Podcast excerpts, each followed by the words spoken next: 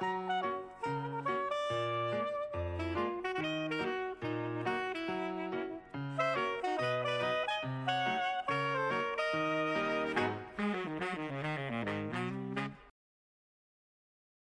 Psychobalado, un podcast pour être à la fine pointe en psychologie et en communication interpersonnelle avec les psychologues Yves Dalpé et Joanne Côté. Bonjour à tous.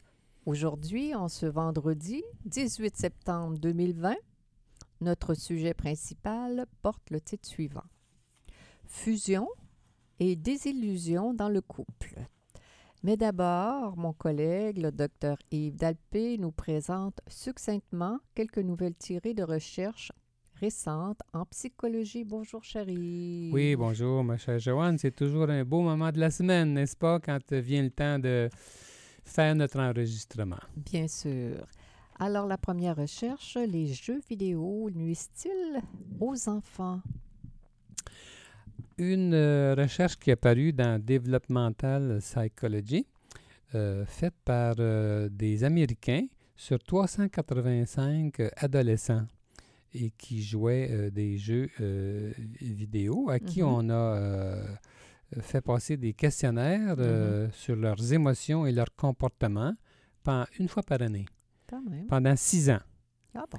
Et puis, euh, ce qu'on a trouvé, c'est que dans 72% des cas, il y avait peu de symptômes euh, pathologiques qui se dégageaient suite Ouais. euh, à cette activité-là. C'est quand même beaucoup. hein? Ça te surprend. Oui. Par contre, euh, dans 18% des euh, participants adolescents, ben, on a quand même vu des symptômes modérés. euh, D'anxiété, dépression. Des choses comme ça. Et puis, euh, pour 10 des, des, des, des- adolescents, quand même, là, ben là, là, euh, il y en a des symptômes. euh, Irritabilité. et puis, de, de plus en plus euh, important, c'est ce qu'on disait, là, ça, ça- avec le temps, ça s'accroissait. Là. On a vu ça surtout chez les, les garçons. Oui. Et C'est puis surtout les chez garçons ceux qui sont qui- attirés par les jeux vidéo, n'est-ce Ça, pas? c'est- mais c'est pas c'est pas ça, Joanne. C'est c'est- c'est- c'est pas dans ce sens-là. C'est que ceux c'est c'est que c- ceux qui étaient les plus atteints Oui. de symptômes suite aux jeux vidéo, c'était les garçons. Oui. Comprends-tu? C'est bon.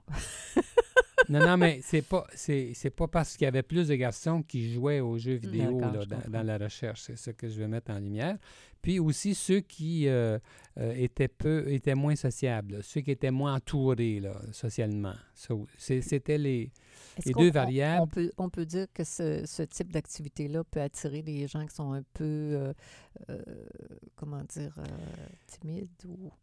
Je- ça, ça ne le dit pas non plus. C'est pas ça. C'est, c'est la même chose que pour. euh, Ça ça dit pas ça, Joanne. Ça se peut que tu aies raison, Mhm. mais c'est pas ça l'angle de la recherche. On peut pas dire avec cette recherche-là.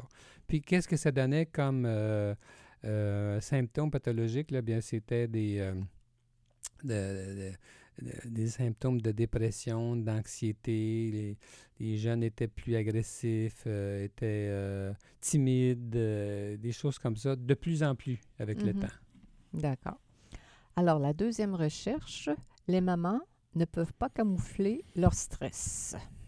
Une recherche qui a été publiée dans le Journal of Family Psychology aux États-Unis sur 107 parents euh, d'enfants euh, âgés entre 7 et 11 ans à qui on, a, euh, à qui on avait euh, placé des senseurs é- électrocardiogrammes Mhm.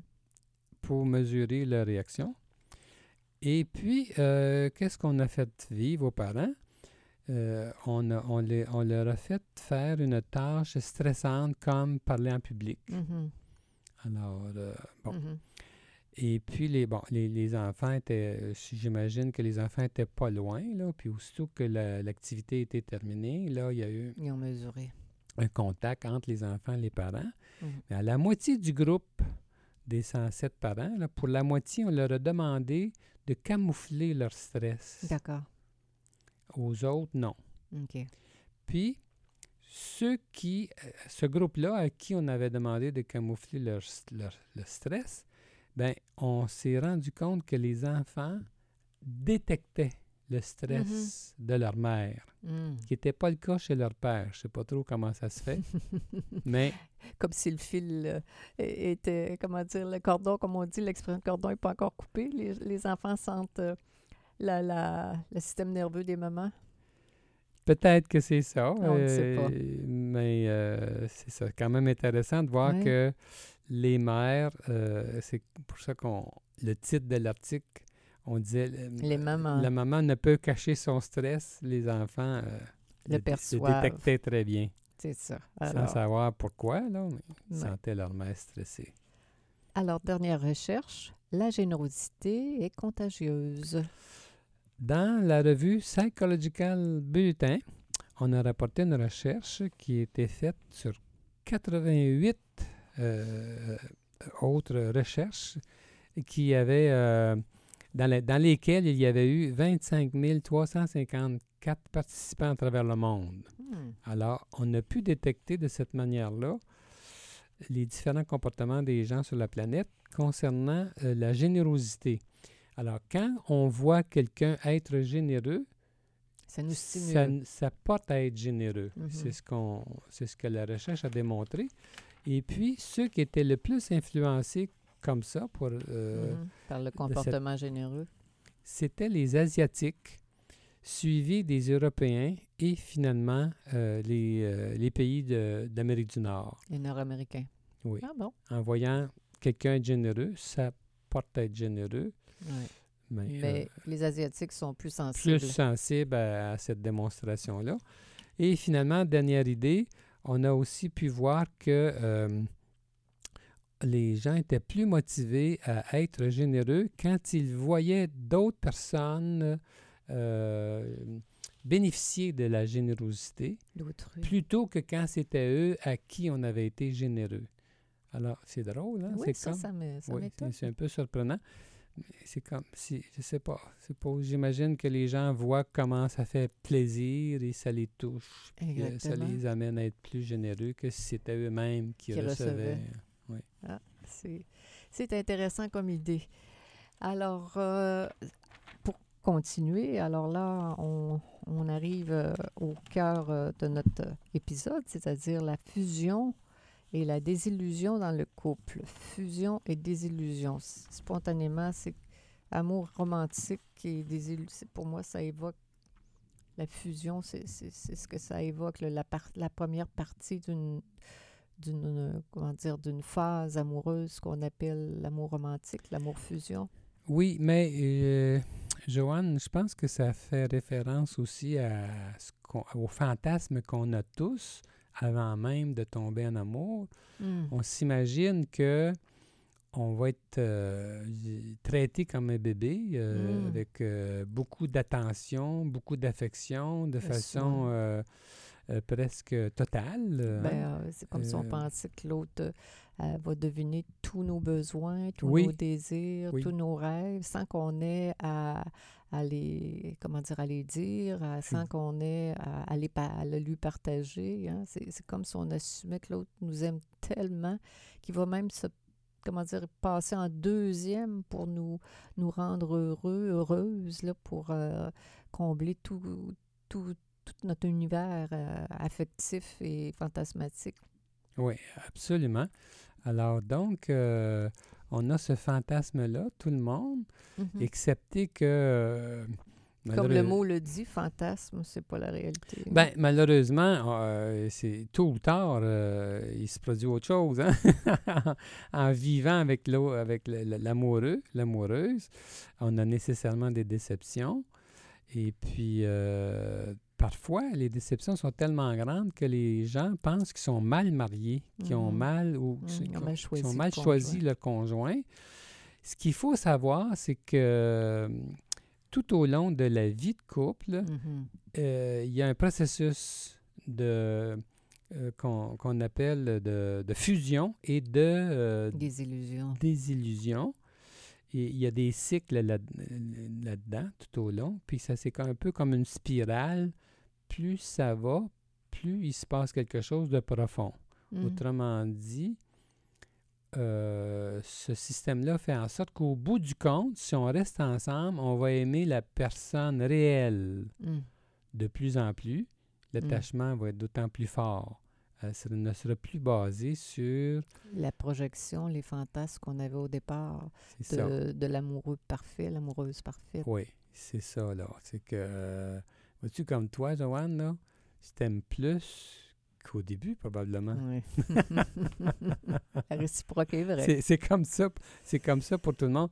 Euh, je me suis inspiré pour euh, le podcast d'aujourd'hui d'un livre d'une euh, psychanalyste californienne qui s'appelle Sheila Sharp, qui a écrit un livre vraiment intéressant qui a été publié en, en l'an 2000, The Ways We Love. Et euh, je suis retourné sur ce livre-là qui m'avait beaucoup inspiré euh, à, l'époque. oui. Et J'aime bien sa, j'aime bien sa, sa- sa perspective là, de, qui montre là, comment euh, c'est une question d'étape et comment toute la vie d'un couple, là, comment il y a des périodes de fusion et des périodes de, d'éloignement. Il y a des attitudes qui sont reliées à ça, des attitudes de, de- de- de fusion puis des attitudes d'éloignement. Dans les attitudes de fusion, ben là, il y a, il y a ce qu'on recherche tous, là, que euh, on- L'attention, la tendresse, l'empathie, l'encouragement, le support l'admi- indéfectible. l'admiration. ouais. On passe beaucoup de temps ensemble. On s'amuse. On s'amuse, c'est très agréable, on, on collabore. Puis, il y a nécessairement l'autre, Son contraire. son contraire, d'autres attitudes euh, d'éloignement parce que c'est nécessaire euh, pour s'affirmer, pour se. c'est- empreint de compétition, de. euh, de- de- de- de dévalorisation même, de contrôle. De, Ouais.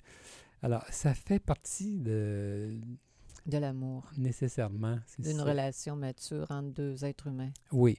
Alors, de sorte que à certains moments donnés, dans une vie de couple, euh, on on peut en arriver à des moments où c'est beaucoup plus difficile. Puis souvent, les gens en viennent à penser qu'ils se sont trompés. Ils auraient peut-être pas dû être ensemble. Mais quand c'est toujours souvent difficile. Ben, il faut, ben, il faut, hein. oui, si c'est sûr que si c'est juste ça qui domine, ça a marche pas.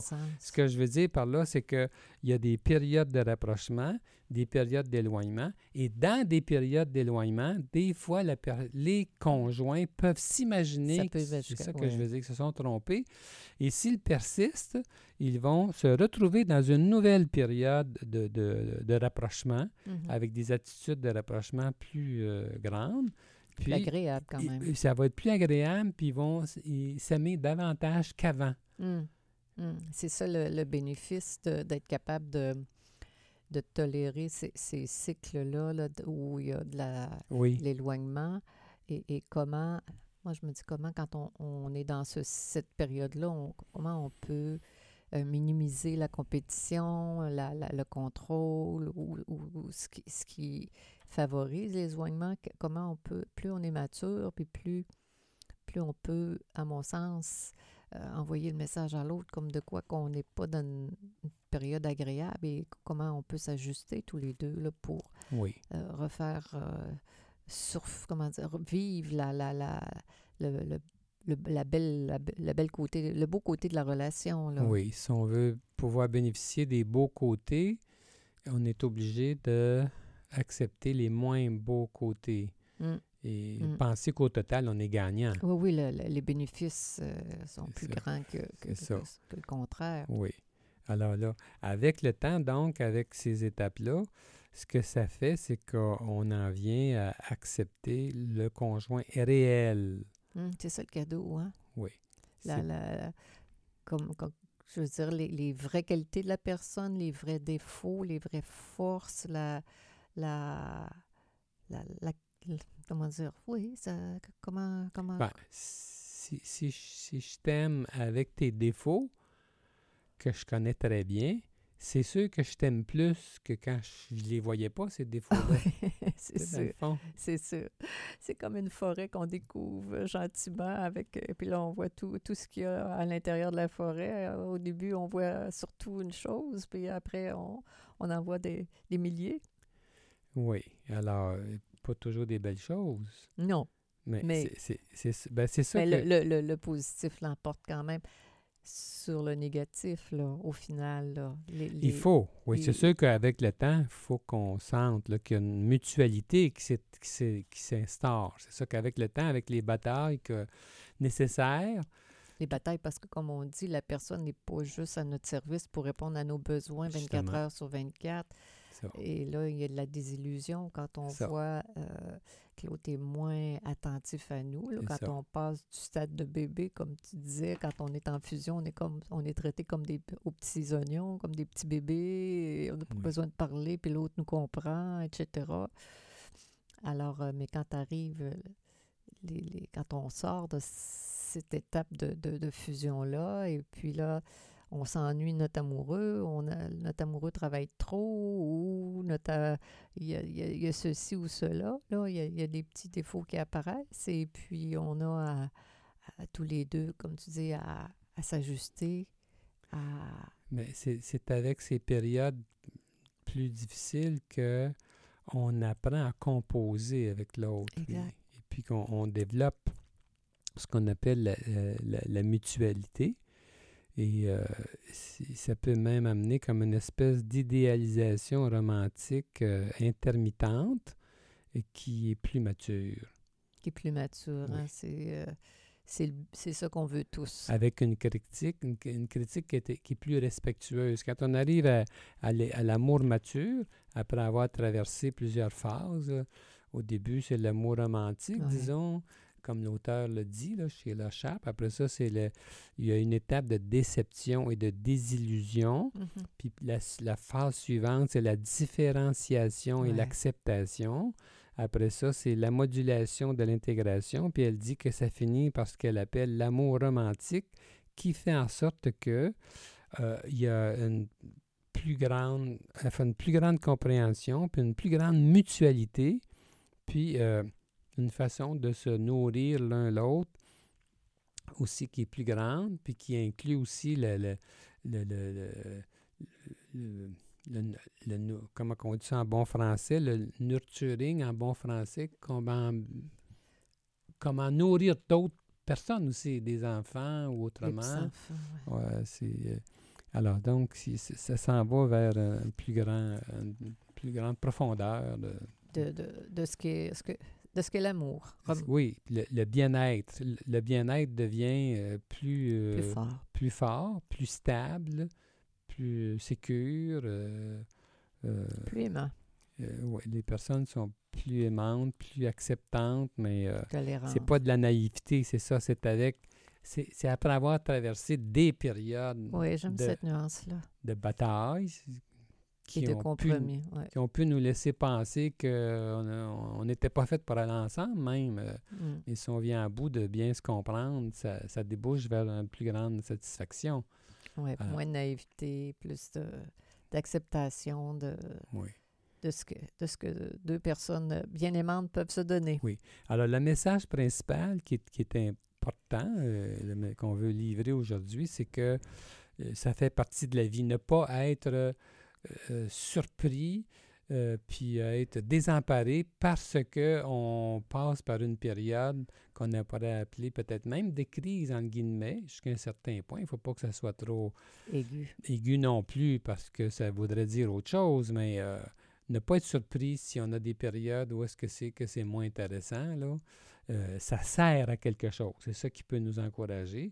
Ces périodes-là servent à quelque chose parce qu'elles servent à, à nous aider à nous comprendre et à nous adapter mieux l'un à l'autre. Mhm. Un beau message. Oui.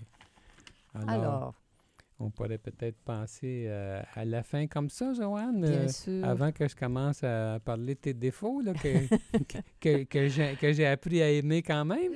Ah, ben, je te dirais la même chose de mon côté, cher ami. C'est réciproque, hein? bon, alors donc, euh, c'était Psycho Balado avec les psychologues Joanne Côté et Yves Dalpé. Nous sommes psychologues cliniciens à pratique privée à Québec. Pour plus d'informations sur qui nous sommes, sur nos livres, nos services et nos podcasts, consultez notre site web www.dalpécôté.com. Bonne semaine à chacun de nos auditeurs. À bientôt.